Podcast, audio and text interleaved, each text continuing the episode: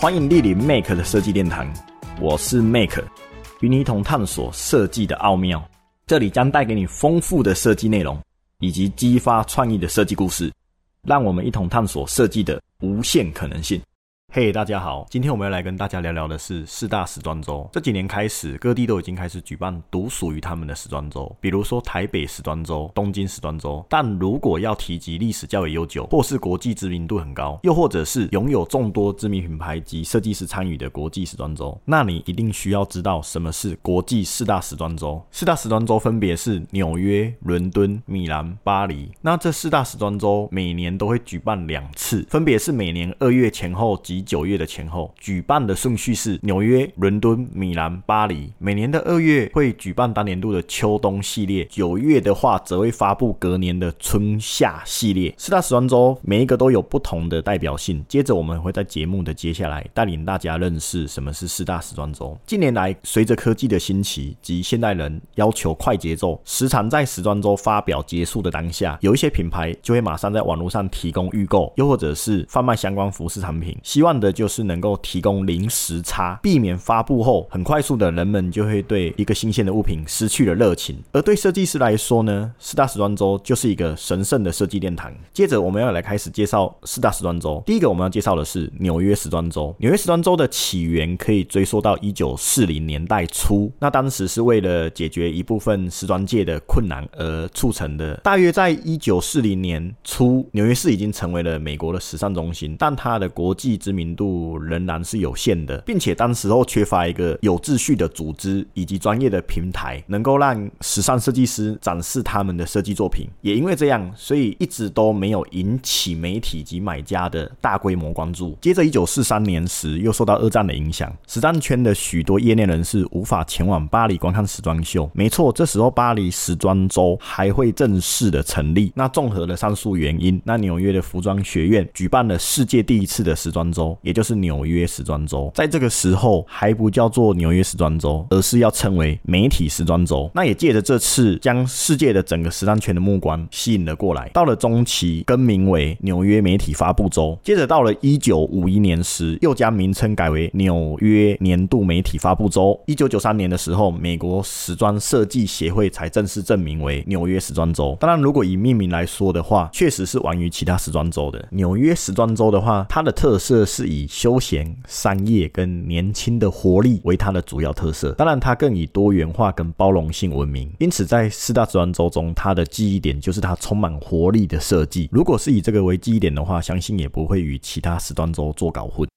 那下一个呢？我们要介绍的是伦敦时装周。大约在一九六零年代的时候，开设公关公司的 Tony Porter，他认为伦敦居然没有国际间的时装周，而感到非常纳闷。因此，筹备多年后，他在一九七一年时，他前去与英国服装出口协会讨论了一些关于时装周的事项。那当然，这时候也为未来的时装周奠定了一定的基础。当时，英国服装出口协会并没有任何的经费去赞助 Tony Porter，但是同意他可以向愿意参展的设计师募款。当然，一开始来。参参展的设计师也只有五位，而这也属于地区性的展览而已。当然，他不气馁，并且从参展的设计师中募得款项，接着继续进行展览内容的规划以及行销方针的策划。然后，他印制了宣传的手册，并把这个宣传手册发送到海外的媒体，让许多人可以知道有这个一个时装周。当然，以当时候的时代背景来说，其实并不像我们现在，网络资讯提供了许多行销方向，从非常有限的资金与几乎不太容许有错误的行销方针。其实就可以看到，这位 Tony Porter 其实真的非常有能力。在他经历多年的努力后，时间来到一九八三年的十月，英国各单位协助并透过英国时装委员会举办了第一届伦敦时装周。那它的主要会场包括了大多数的顶尖设计师跟时装屋的走秀，并安排在伦敦市中心的 Somerset House 中庭的大型帐幕室内做展出。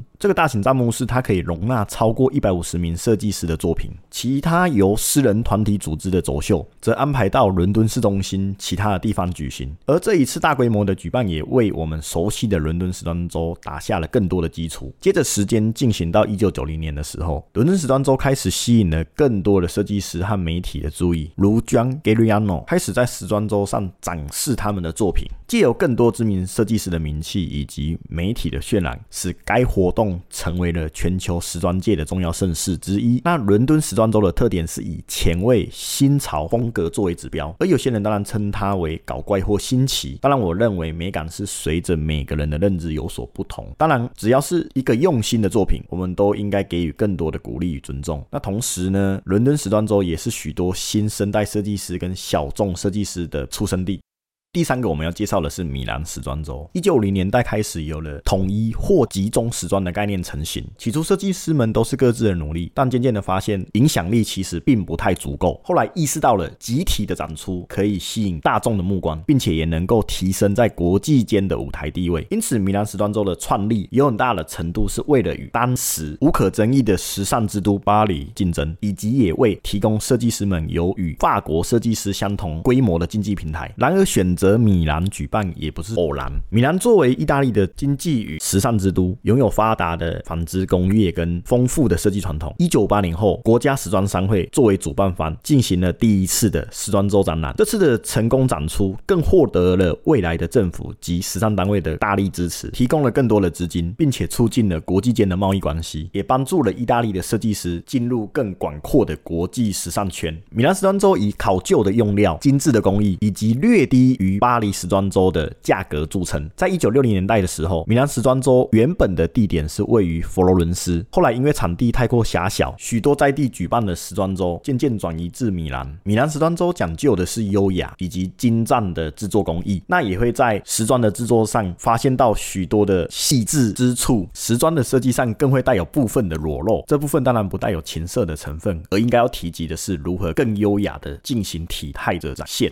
接着我们要来介绍第四个时装周——巴黎时装周。巴黎时装周的历史可以追溯到二十世纪初，当时有很多时装秀都是私下举办。那因为他们都担心会被别人抄袭自己的设计作品，所以都只有邀请特定的 VIP 前往时装屋看秀。也因为这样的氛围，所以当时候的巴黎一直没有一个大规模展出的时装平台。接着进入二十世纪的中期，又碰上了大规模的战争，严重的冲击了巴黎的时装圈。一九四五年，当时。后，法国尝试重建战争后的时尚产业，并且尝试着将巴黎恢复成全球的时尚中心。同年，一九四五年二月，法国时尚工会统筹了多方，并举办了名为“巴黎高级时装周”的时装展。这时候名称还不是巴黎时装周，而这时期也得提及一位非常厉害的人物——克里斯汀·迪奥先生。当时候的巴黎时尚圈非常的低迷，呈现着摇摇欲坠的状态。在一九四七年的时候，迪奥先生宣布了永久经典款 New Look 这个系。系列震撼了当时的时尚界，而当时法国正极力的推动时尚圈的重建，因此当时候每一个有影响力的作品或设计师，甚至品牌，都是时尚界非常重要的助力。从这刻起，带给了巴黎时尚圈新的篇章。一九七三年，第一次的巴黎时装周正式举行，与其他时装周相同，为半年举行一次，每年分春夏秋冬两季。时装周工会主办，又分为女装成衣时装周、男装成衣时装周和高。高级定制时装周等三个类别，每类别每年举办两场。巴黎时装周的特色，我认为是奢华，众多时尚经典的品牌都参与了其中，舞台的奢华度也是极其奢华。但奢华中，我认为还是充满了艺术感，毕竟这人就是世界的时尚殿堂之一。每个时装周都会根据当时候的主题。